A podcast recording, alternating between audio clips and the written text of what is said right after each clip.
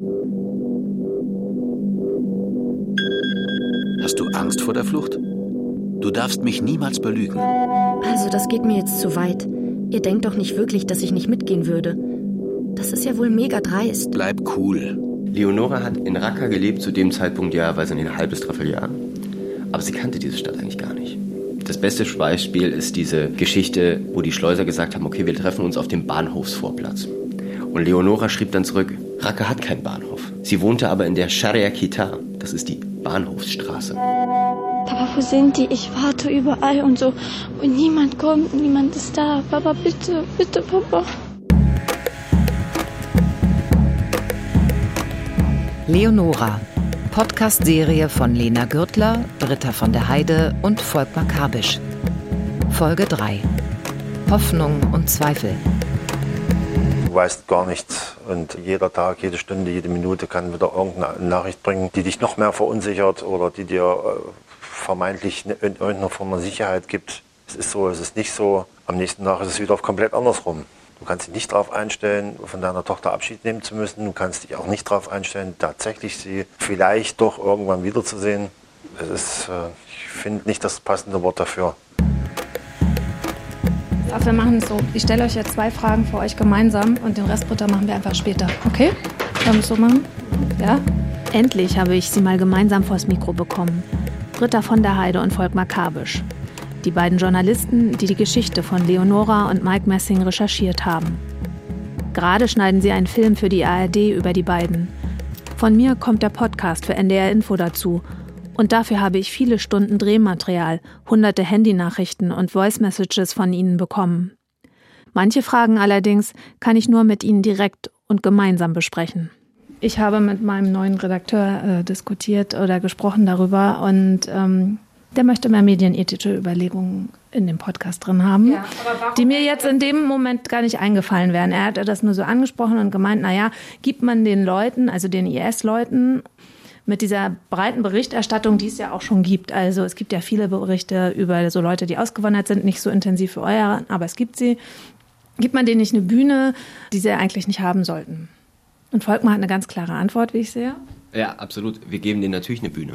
Aber ich glaube, es gibt keine Alternative dazu. Also wenn wir als Gesellschaft und auch als Medien und auch ganz persönlich verstehen wollen, warum Leute sich aufmachen zu so einem islamischen Staat, ich glaube, eine bessere, An also es gibt keine Antwort, die dir jetzt irgendein Wissenschaftler geben kann, weil der im Zweifel auch nur solche Leute befragen würde ähm, oder sich irgendwas ausdenkt oder was ausmalt, was denn sein könnte. Diese Diskussion haben wir übrigens auch schon 2015 bei einem anderen Film geführt. Da ging es auch um zwei junge Männer, die aus Wolfsburg ausgereist sind. Und da haben uns genau diese Gedanken auch gemacht. Und da war eher die Einschätzung von Experten, wie zum Beispiel Peter Neumann oder auch der Generalbundesanwaltschaft, so offen wie möglich berichten, die auch zu Wort kommen lassen, weil nur das wirklich öffnet die Augen. Also von der Bevölkerung und von denjenigen, die es vielleicht vorhaben. Und, und vielleicht was man irgendwie einmal noch dazu sagen muss, wir begleiten ja vor allem auch den Vater und der ist nicht ein Täter, sondern der ist im Zweifel eher Opfer. Mike Messing will seine Tochter Leonora wieder nach Deutschland holen. Sie will zurück, hat sie geschrieben. Und so fährt Mike mit Volkmar in die Türkei, wo er sich mit Schleusern trifft. Einer von ihnen hat engen Kontakt zur Al-Nusra-Front, einem syrischen Ableger von Al-Qaida. Das heißt, Mike aus Breitenbach mit knapp 200 Einwohnern sitzt im Hotel mit zwei Typen von Al-Qaida und trinkt dort Tee und raucht 100 Zigaretten. Das war schon, boah, da habe ich mir gesagt, das glaubte kein Mensch. Ja. Und man ist ein Stück weit so verunsichert, weil man weiß ja, zu was die Brüder fähig sind. Ja. Und dann hast du immer im Hinterkopf auch den Gedanken, ist das jetzt so gut, wenn wir die losschicken? Soll man das wirklich machen? Soll man denen wirklich Geld in der Hand geben? Und was machen die mit dem Geld? Ja. Aber dann überwiegt einfach das Gefühl, du willst das Kind rausholen. Und du willst es nicht mit irgendwelchen Spagomanten machen, die da irgendeine Stümperei loslassen, wo es am Ende dabei noch umkommt. Ja. Oder die blindlings drauf losstürzen und dann kommt das Kind ums Leben und noch drei, vier Schleuser, die sich halt mal eben mal schnell ein paar Dollars verdienen wollten. Ja, deswegen war für mich klar, es sind wirklich schlimme Buben, aber ich will das Kind wieder haben. Und wenn ich im Nachgang dafür belangt werde, weil ich halt Geld an eine, eine terroristische Vereinigung gegeben habe, mit Freuden gehe ich da in den Knast. Hauptsache, ich habe das Kind wieder. Das Geld sollen die Schleuser erst bekommen, wenn Leonora an der Türkei ist. Die 10.000 Dollar liegen bei Mike im Küchenschrank bereit. Die Schleuser wollen Leonora an einem vereinbarten Treffpunkt abholen. Im Auto soll sie aus Raqqa rausgefahren werden, bis in die Türkei. Doch erstmal muss vereinbart werden, wo die Schleuser Leonora finden können. Emine, Leonoras beste Freundin, versucht mit Leonora zu klären, wo genau sie wohnt. Jetzt ist es schon dunkel. Neben mir ist auch eine Moschee. Man sieht aber nicht, dass es eine ist, damit nicht gebombt wird. Und in meiner Straße ist eine sehr berühmte Moschee. Wie sieht sie aus? Kannst du dann Fotos von ihr machen? Sie heißt Shuhada Moschee. Mach einfach viele Fotos. Ja, mache ich alles morgen. Das Foto ist aber am wichtigsten, weil das ist die Sharia Kitar Straße und die ist sehr lang. Und die kennt jeder Taxifahrer. Das ist von meinem Balkon. Da fehlt noch ein Stück auf dem Bild. Das ist die Moschee. Wohnst du da? Warte. Yep. Auf den Punkt genau. Super. Haha, wie cool. Wir haben dich. Und wo ist der Frauenladen? Endlich. Also, da wo der orangene Punkt ist, diese Straße gehst. Boah, wie soll ich erklären? Ich sag's dir später. Es wird mir zu gefährlich gerade mit Nihat. Bis heute Abend. Okay, dann erklär es mir heute Abend, aber wirklich. Ich warte. Wie sehr ich mich schon auf ihre Blicke freue, wenn sie feststellen, dass ich weg bin und nie wiederkomme und sie nichts machen können. Inshallah. Einen Treffpunkt für Leonora und die Schleuse auszumachen, ist kompliziert. Sie sprechen nur Arabisch. Darum läuft die Kommunikation immer über Abu Ismail, den Mann, den Mike in der Türkei getroffen hat. Alles auf Englisch, das Mike nicht besonders gut beherrscht. Die Infos gehen ein bisschen wie stille Post hin und her. Leonora schreibt was an Mike, der gibt es auf Englisch an Abu Ismail weiter, der an seine Schleuser, von dort zurück über Abu zu Mike und Leonora. Die kann aber nur vom Internetcafé aus online gehen. Eine fatale Reihe von Abstimmungsproblemen nimmt ihren Lauf.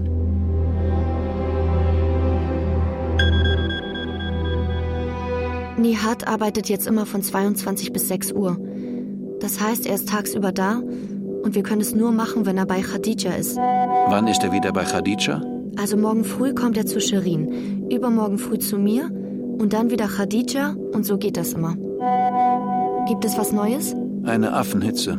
Du musst jetzt wieder gut merken, habe neue Infos. Okay, los geht's. Und zwar hat Nihat getauscht. Er kommt erst morgen früh zu Shirin und übermorgen dann zu mir. Dann wieder Khadija, dann wieder Shirin, ich, Khadija und so weiter.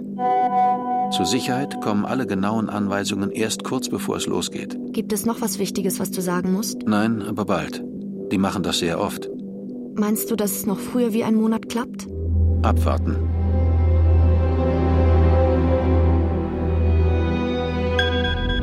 Ich bin jeden Tag 17 Uhr im Net. Café Marcelia. Manchmal zehn Minuten später. Der Plan? Eine Frau kommt dich im Café abholen.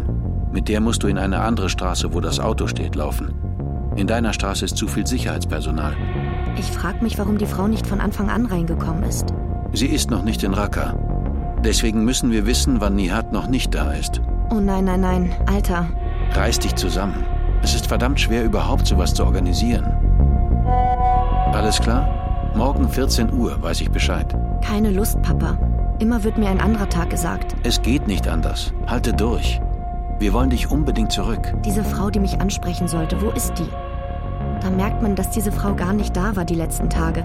Und da merkst du, was die für eine Planung haben. Leo, hör auf zu diskutieren. Wir müssen den Leuten vertrauen und die wissen, was sie tun. Papa, wo sind die? Ich warte überall und so. Und niemand kommt, niemand ist da. Papa, bitte, bitte, Papa. Wann können wir denn einen neuen Versuch starten? Morgen oder Montag? Und immer wieder und wieder und immer macht ihr mir Hoffnung. Papa, was soll ich machen, wenn sie in drei Tagen nicht da ist? Okay, wir versuchen es weiter. Du gehst jetzt heim, damit für nachher noch Geld da ist. Wir lieben dich. Gibt es was Neues? Leider nicht. Liegt es wirklich nur am Dolmetscher? Wenn man die Schleuser nicht erreicht, ruhig sagen. Ich weiß nicht mehr, was ich machen soll. Die Probleme häufen sich und jedes verdammte Mal kommt man mir mit, das sind Profis, die sind vorsichtig. Warum bist du nicht mitgegangen? Wo mitgegangen? Am Dienstag haben dich die Schmuggler angesprochen. Nein, gar nicht. Hä? Du bist nicht mitgegangen. Mich hat hier niemand angesprochen. Na hallo? Komisch. Ich weiß ja wohl, wenn mich ein Mann anredet. Und ich hätte doch das Passwort gehört, aber mich hat niemand angeredet. Hast du Angst vor der Flucht? Du darfst mich niemals belügen. Also, das geht mir jetzt zu weit. Ihr denkt doch nicht wirklich, dass ich nicht mitgehen würde. Das ist ja wohl mega dreist. Bleib cool. Huhu. Schnell, schreib mir alles Wichtige für morgen. Kannst du um 13 Uhr an der Moschee sein? Nein. Zumindest in der Nähe. Sag mal zum hundertsten Mal, da ist Gebet. Also, morgen 14 Uhr vor der Moschee. Nein, 14 Uhr ist zu früh, lieber 15 Uhr. Ich muss sicher sein, dass er weg ist. Es gibt zwei Eingänge. Der beim Stromgenerator und der beim Haupteingang. Na, der zur großen Straße hin. Okay. Weißes Portemonnaie. Ich muss eine Handtasche mitnehmen. Ja, aber die müssen das Weiße sehen. Ja. Die Schwarze? Braun hatte dir ein Bild geschickt. Hallo. Was ist los? Das frage ich euch. Wo sind die? Hallo? Das ist doch alles ein Witz. Warst du an der Moschee? Ja. Stand bei 50 Grad in der Sonne. Kein Schwein. Wir fragen nach. Das kann doch nicht sein. Es wird doch wohl nach einem Monat mal möglich sein. Das ist wirklich frech. Wir fragen nach.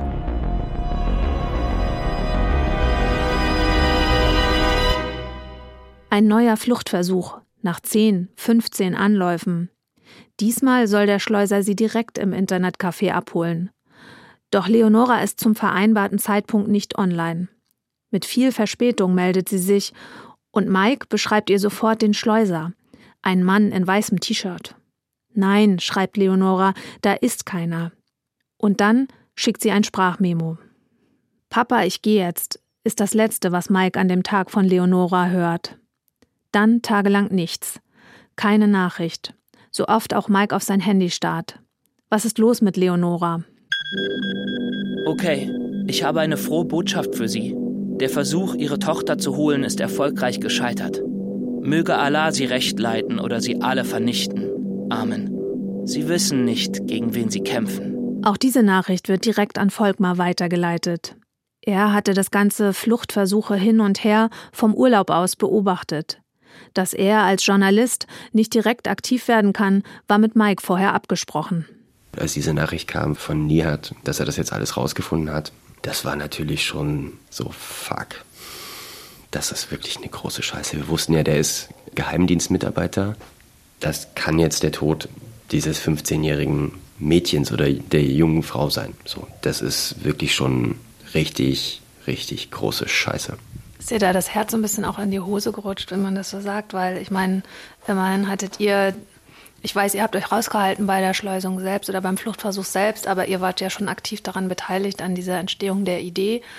Also hast du da so ein Gefühl gehabt, oh Gott, jetzt habe ich einen schrecklichen Fehler begangen? Also an der Idee waren wir nicht beteiligt. Wir waren sozusagen in dem ersten Kontakt herstellen beteiligt. Ähm, na klar, das ist so fuck, der schlimmste Fall, der größte anzunehmende Unfall sozusagen in dieser Geschichte ist jetzt eingetreten. Die Flucht ist gescheitert. Sie ist nicht nur gescheitert, sondern sie ist auch noch total aufgeflogen. Wir haben ja parallel auch noch die Meldung zurückbekommen, auch die Schleuser vor Ort sind verhaftet worden. Das war einfach eine ganz, ganz doofe Situation. Und da war ich vielleicht, ja, da war ich glaube ich auch ein Stück weit froh, dass wir nicht in diesen Prozess so eingebunden waren, wie ich das vielleicht, wenn ich nicht Journalist gewesen wäre, gemacht hätte. Ein paar Tage herrscht Funkstille zwischen Racker und Breitenbach. Und jeder Tag, wo nichts kam, war auch ein Tag, tja, voller Sorge, aber auch, wo man sich so gesagt hat, na Gott sei Dank haben wir kein Züchtigungs- oder Hinrichtungsvideo bekommen. Und jeder Tag, der mehr verstrich, hat so ein bisschen Hoffnung in mir äh, aufgebaut, weil ich denke, wenn sowas dort publik wird, dann wird nicht lange gefackelt, da gibt es keinen langen Gerichtsprozess, dann wird ganz einfach sofort gehandelt. Ihre Tochter wurde gestern Nacht durch einen Bombenangriff von Flugzeugen in der Stadt schwer verletzt und liegt im Koma. Ihr Mann, sein Sohn und seine erste Frau wurden dabei getötet. Ich bin die zweite Frau von Abu Yasser. Kümmere mich um Mariam und melde mich, wenn es etwas Neues gibt. Ihre Lage ist gerade nicht gut. Sie hat viele Verbrennungen und Teile von Steinen und Metall im Körper. Sie hat ein großes Metallstück im Kopf, was nicht entfernt werden kann. Diese Nachrichten kommen auf dem Handy von Leonoras Mutter an. Martin Lemke, der Ehemann von Leonora, soll tot sein. Auch seine Erstfrau Shirin. Und Leonora schwer verletzt. Das schreibt Radisha, die Zweitfrau von Lemke. Auf Nachfragen antwortet sie nicht. Aber einen Tag später, am 1. September 2015, meldet sie sich nochmal. Es wurde versucht, das Metallstück zu entfernen, aber durch die Schwere der vielen Verletzungen hat ihre Tochter Mariam es nicht geschafft. Sie ist vor wenigen Stunden gestorben. Aber ich hoffe, dass Sie jetzt zum Nachdenken kommen für das, was Sie ihr und unserem Mann, unserer Familie angetan haben mit dem Versuch, sie in die Türkei zu entführen. Alle bitten um Beweise für den Tod von Leonora, zum Beispiel ein Foto, lehnt Khadisha ab. Sie haben alles gegen Sie und Ihre Familie hier getan. Ich weiß nicht, ob es für Sie ein Spiel ist. Jeden Tag sterben hier viele Menschen durch ihre Flugzeuge. Ich brauche etwas Zeit für mich und meinen Sohn. Es ist nicht einfach. Da habe ich im ersten Moment gedacht, das stimmt nicht. Das ist mit Sicherheit irgendeine eine Fake-Geschichte, um uns da irgendwie einen reinzuwirken. Immer wenn irgendwas kam, dann geht so ein Filter an. Kann das überhaupt möglich sein?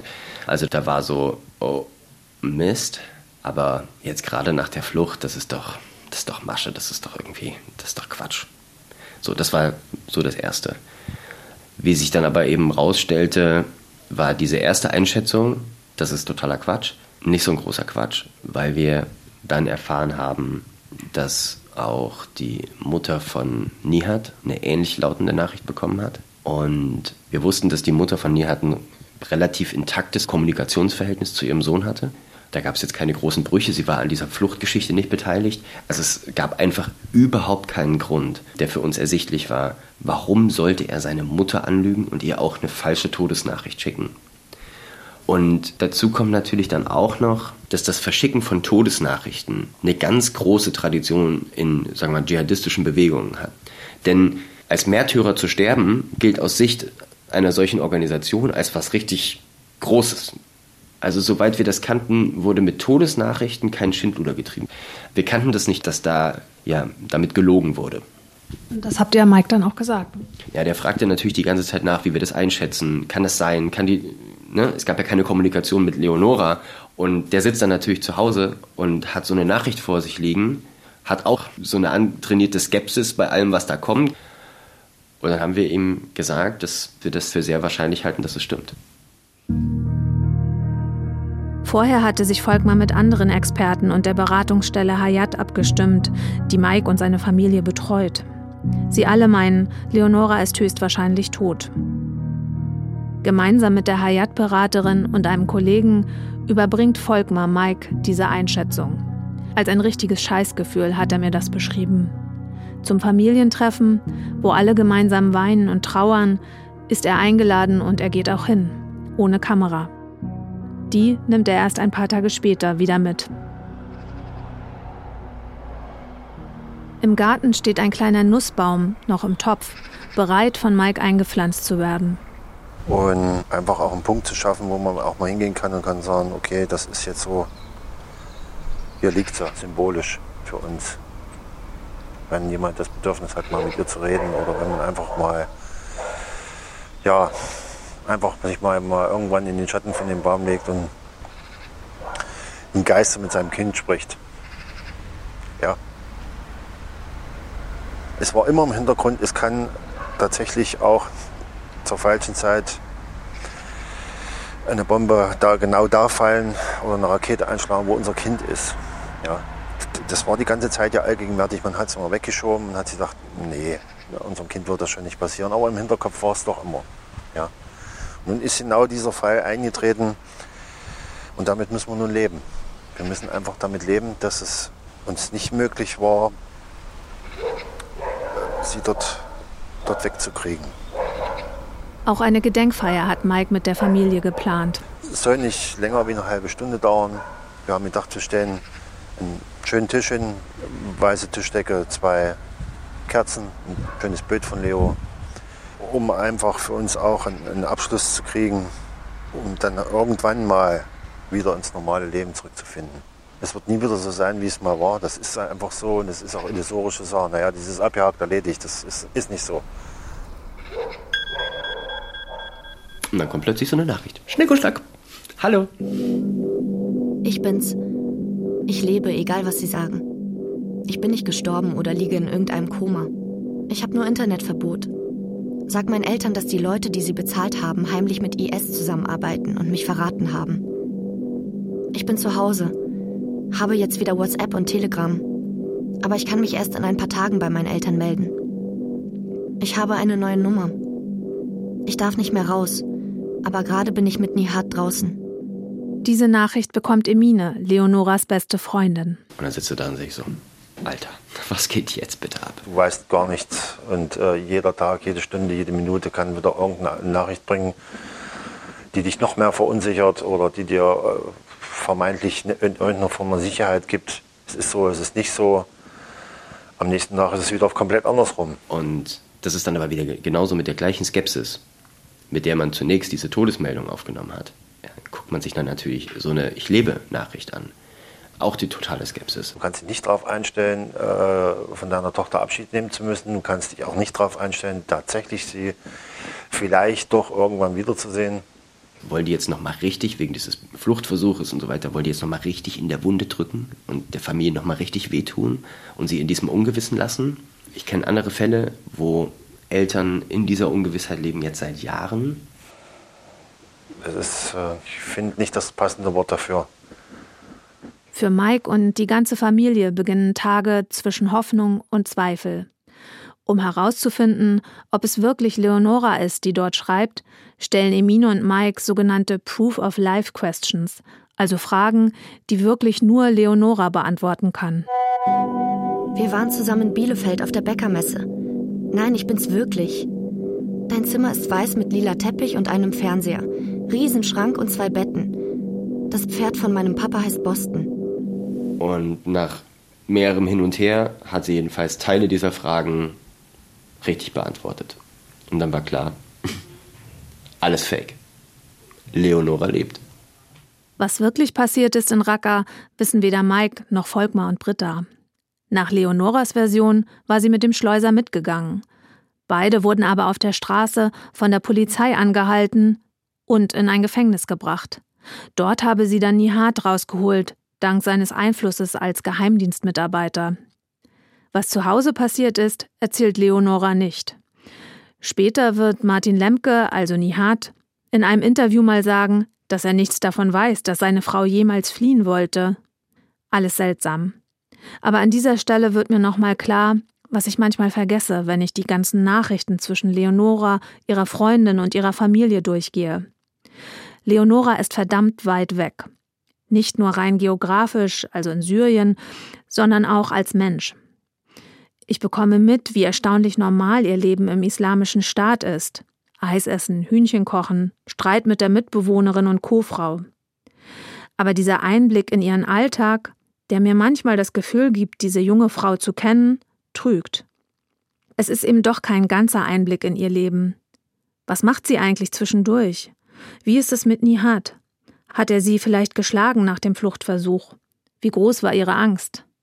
Es bleiben Lücken, die vor allem Mike aushalten muss. Er hat dafür einen Weg gefunden. Ja, du machst jetzt so, den, so einen coolen Eindruck, aber. Ähm, ja, das ist. So cool bist du nicht. Nee, nein, nein. So, das ist wirklich. Äh, ich sage immer, so überstehst du es am besten. Es nützt weder mir was, noch unserem Kind, sollte sie tatsächlich noch leben, noch meiner Familie irgendwas, wenn ich mich jetzt hier hinsetze und den Kopf hängen lasse und sage, alles scheiße. Ja. Ich habe ja auch eine Familie, wir, meine Frau ist schwanger, wir erwarten ein Baby. Bilder oder auch ein Interviewton von Mike in dem Moment, in dem ihm klar wurde, Leonora lebt, seine Tochter ist noch da, also quasi so ein emotionales Finale zum Abschluss der Fluchtgeschichte, das gibt es nicht. Als Britta und Volkmar mit der Kamera da waren, war noch nicht klar, ob es wirklich Leonora ist, die da schreibt.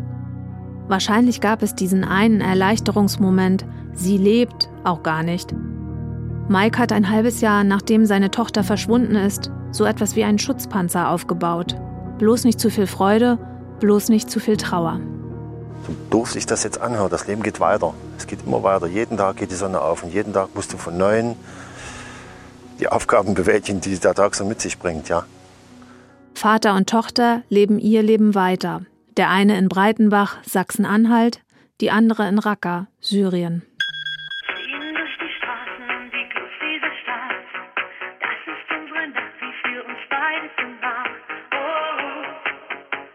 Dieses Lied hat Leonora mal komplett als Audionachricht aus Raqqa geschickt. Offenbar hört sie das heimlich, denn Musik ist bei den Islamisten verboten. Manchmal läuft das Lied, wenn Mike im Auto unterwegs ist. Dann, so sagt er es Volkmar, ist es vorbei mit dem Schutzpanzer.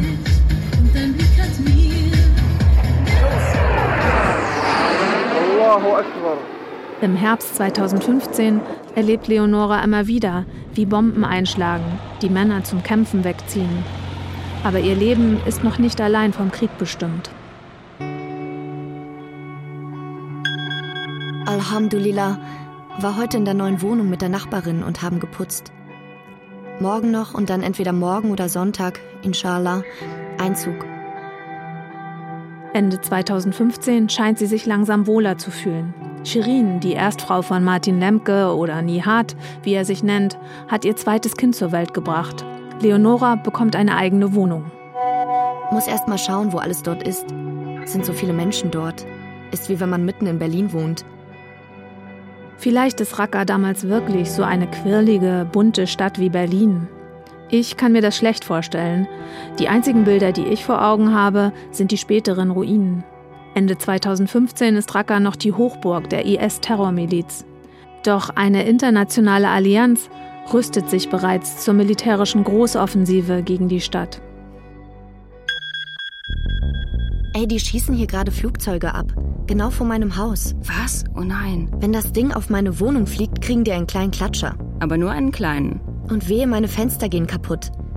Ich sehe es schon kommen. Ich laufe nach Hause und dann sehe ich, wie mein Haus zerschmettert wird. Ach, also langsam kann ich echt nur noch darüber lachen.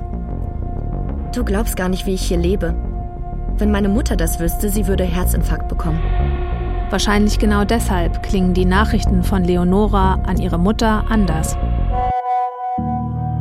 Mit 15 eigene Wohnung. Komisch, wa? Aber bisher komme ich klar.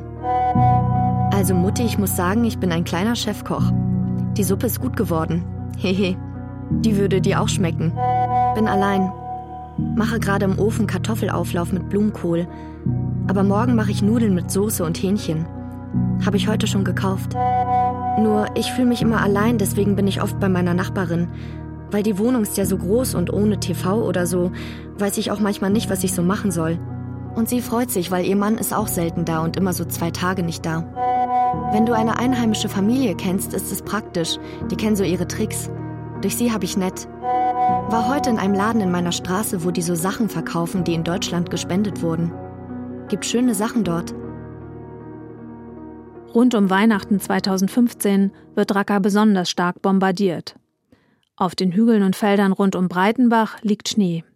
Mike füttert die Pferde und Rinder. Er weiß nicht, wo Leonora gerade ist. Der Kontakt ist spärlich. Kaum Internet im Kalifat. Volkmar besucht ihn im Januar 2016. Im Bildhintergrund steht der Tannenbaum mit Lichterkette. Mike sieht müde aus. Das war Anfang Dezember am 6. Da hatte sie sich bei ihrer Freundin gemeldet, relativ kurz, zwei äh, Voice-Meldungen, wo sie halt beschrieb, dass es sehr schwierig ist. In Raqqa im Moment äh, Internetempfang gibt es so gut wie keinen mehr, nur noch ein Internetcafé sehr weit weg von ihr. Man hat auch in diesen Meldungen gehört, dass die äh, sehr laute Hintergrundgeräusche, man musste schon sehr genau hinhören, um es zu verstehen. Ja. Und dass sie sich so bald wie möglich halt wieder meldet. Ja, aber das ist eben seitdem nicht wieder geschehen ja, dann geht man halt durch den Kopf, dass ich immer, als so die ersten Angriffe waren, die Leo von Naka halt beschrieben hat, was schon ein Stück weit her ist, ja, da hatte ich immer mal so ein paar Verhaltensregeln äh, geschickt, was er zu machen hat, dass er Brücken meiden soll, größere Fahrzeugansammlungen, Häuser mit großen Antennen und sowas. Ja, aber bei Flächenbombardements, was willst du da machen? Ja. Das erste Weihnachten ohne Leonora liegt hinter ihm. Neulich habe ich einem Kollegen beim Mittag von Mike und Leonora erzählt. Mitleid habe er nicht mit denen, die da runtergegangen sind, sagt mir der Kollege. Mitleid habe ich auch nicht, das ist das falsche Wort, aber Mitgefühl schon. Wenn ich Mike da so sitzen sehe, mit dunklen Augenringen vor einem etwas dürren Weihnachtsbaum mit rot-goldenen Schleifen, dann ist Leonora eben doch einfach die Tochter dieses verzweifelten Mannes. Eine Jugendliche, für die ich mir wünsche, dass alles wieder gut wird auch weil Mike, ihr Vater, so tapfer ist. Wie ein Mantra sagt er in vielen Interviews mit Volkmar und Britta immer wieder. Machen können wir im Moment nichts, wir können nur abwarten. Leider. Wieder einmal. Kriege ich aber schon langsam Übung drin, ja. Ja, nicht aufgeben, das ist das Allerwichtigste. Einfach dran glauben, dass es gut geht. Und sollte es nicht gut gehen, trotzdem weitermachen. Das Aller, Allerwichtigste im Leben ist, dass du dich niemals aufgibst. Man kann auch mal ein Tief haben, aber danach sollte es dann auch wieder weitergehen. Ja. Und im Zweifel trinkt man mal mit Journalisten ein Bier. ja. Volkmar steht im Dunkeln und filmt, wie Mike und seine schwangere Frau am Tisch sitzen. Vor ihnen dreht sich eine Weihnachtspyramide. Leonoras leibliche Mutter und Mike leben schon seit vielen Jahren getrennt. 2016 wird das Jahr, in dem Leonoras Halbschwester geboren wird. Das soll auch das Jahr werden, in dem Leonora zurückkommt, sagt Mike im Interview. Doch 2016 hält andere Überraschungen für alle bereit. Auf Raqqa fallen mehr und mehr Bomben.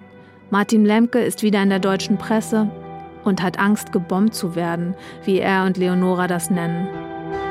Darum darf Leonora immer seltener Handy und Internet nutzen. Die Feinde könnten ihn orten.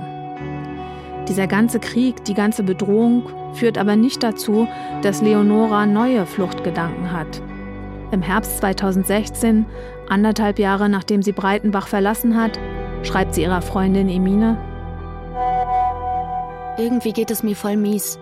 Um ehrlich zu sein, habe ich mich voll in Nihat verliebt. Aber richtig. Urla, das zerreißt mich. Du weißt ja selbst zu gut, wie meine Ehe angefangen hat und wie Schrott meine Ehesituation war. Ich habe voll viel durchgemacht mit ihm. Als ich immer mit den anderen gelebt habe, hatten wir eh keine Chance, irgendwas aufzubauen. Aber seit ich jetzt hier richtig meine eigene Wohnung habe, hat sich mein Alltag und Eheleben voll geändert. Ich kann endlich kochen, putzen, anziehen, was, wann und wo ich will. Ich kann mich schön machen ohne Todesblicke und so weiter. Und ja, irgendwie habe ich in der Zeit Nihat mehr kennengelernt und gemerkt, dass er sehr gut zu mir ist. Wir sind, was Geld angeht, arm, aber er gibt sich viel Mühe und versucht trotzdem mir ein gutes Leben zu ermöglichen. Sorry, ich habe dich voll zugeschrieben, aber ich habe keine Freunde. Warum verliebt man sich in so einen Menschen? Entweder, weil sie keinen anderen Mann hat, sie durfte sich auch keinen anderen Mann nähern, aber warum hat sie sich dann doch in ihn verliebt? Ist das jetzt eine Art äh, Schicksalsgemeinschaft? Ist das eine Art hm, verschworene Truppe? Es sind ja doch alle gegen uns und ich habe nur ihn und er ist immer für mich da und er sorgt für mich. Ja, das war dann schon, da habe ich mir dann so gesagt, naja gut, darauf kommt es dann nicht mehr an. Es ist alles schon schlimm. Und das macht es dann nicht mehr. Das ist, ist nun mal so, ja. Weil du kannst es ja eh nicht ändern. Anfang 2017. Vor ein paar Monaten ist Mike in Breitenbach noch einmal Vater geworden. Leonoras Halbschwester ist geboren. Und Leonora schickt ein Foto von einem weißen Plastikstick, der in der Mitte ein kleines Fenster hat, in dem drei schwarze Streifen zu sehen sind. Ich werde Opa? Ja. Oh Mann. Opa Mike. Bitte betet, dass das Kind gesund ist und ich keine Fehlgeburt habe. Sehr, sehr viele Frauen hier haben Fehlgeburt. Ich freue mich sehr. Ans Ende ihrer Schwangerschaftsnachricht hat Leonora Smileys gesetzt. Meine Smileys im Kopf haben nicht gefeiert. Das kann ich mit Sicherheit sagen, weil sie war einfach noch viel zu jung. Noch viel, viel, viel zu jung da dafür. Freilich, äh, ja, ist es schön, Opa zu werden, aber nicht auf die Art und Weise. Ich habe da noch gar nicht mal so darüber nachgedacht, wie das mal mit der Geburt wird, sondern es war einfach nur, dass ich mir so gesagt habe, mein Gott, es wird immer endgültiger. Es wird immer endgültiger. Ihr erstes Kind wird Leonora auf der Flucht bekommen. Eine Flucht nicht vor, sondern mit dem islamischen Staat. Und dieser Ring um Raqqa zog sich immer weiter zu. Die Kurden hatten so eine Strategie, ein Schlupfloch offen zu lassen, sodass Zivilisten, aber auch IS-Leute aus der Stadt noch abziehen können, bevor man diese Stadt einnimmt, um, um es einfach schneller hinzukriegen. Und das zog sich immer weiter zu und Leonora floh mit ihrem Mann und auch den anderen Frauen und Kindern aus Raqqa heraus, meldete sich auch kurz, ich bin jetzt raus aus Raqqa. Ich musste ganz überstürzt weg und ach, ich würde so gerne nochmal zurück und noch ein paar Sachen packen. äh, wo man auch denkt, ey, vollkommen klar.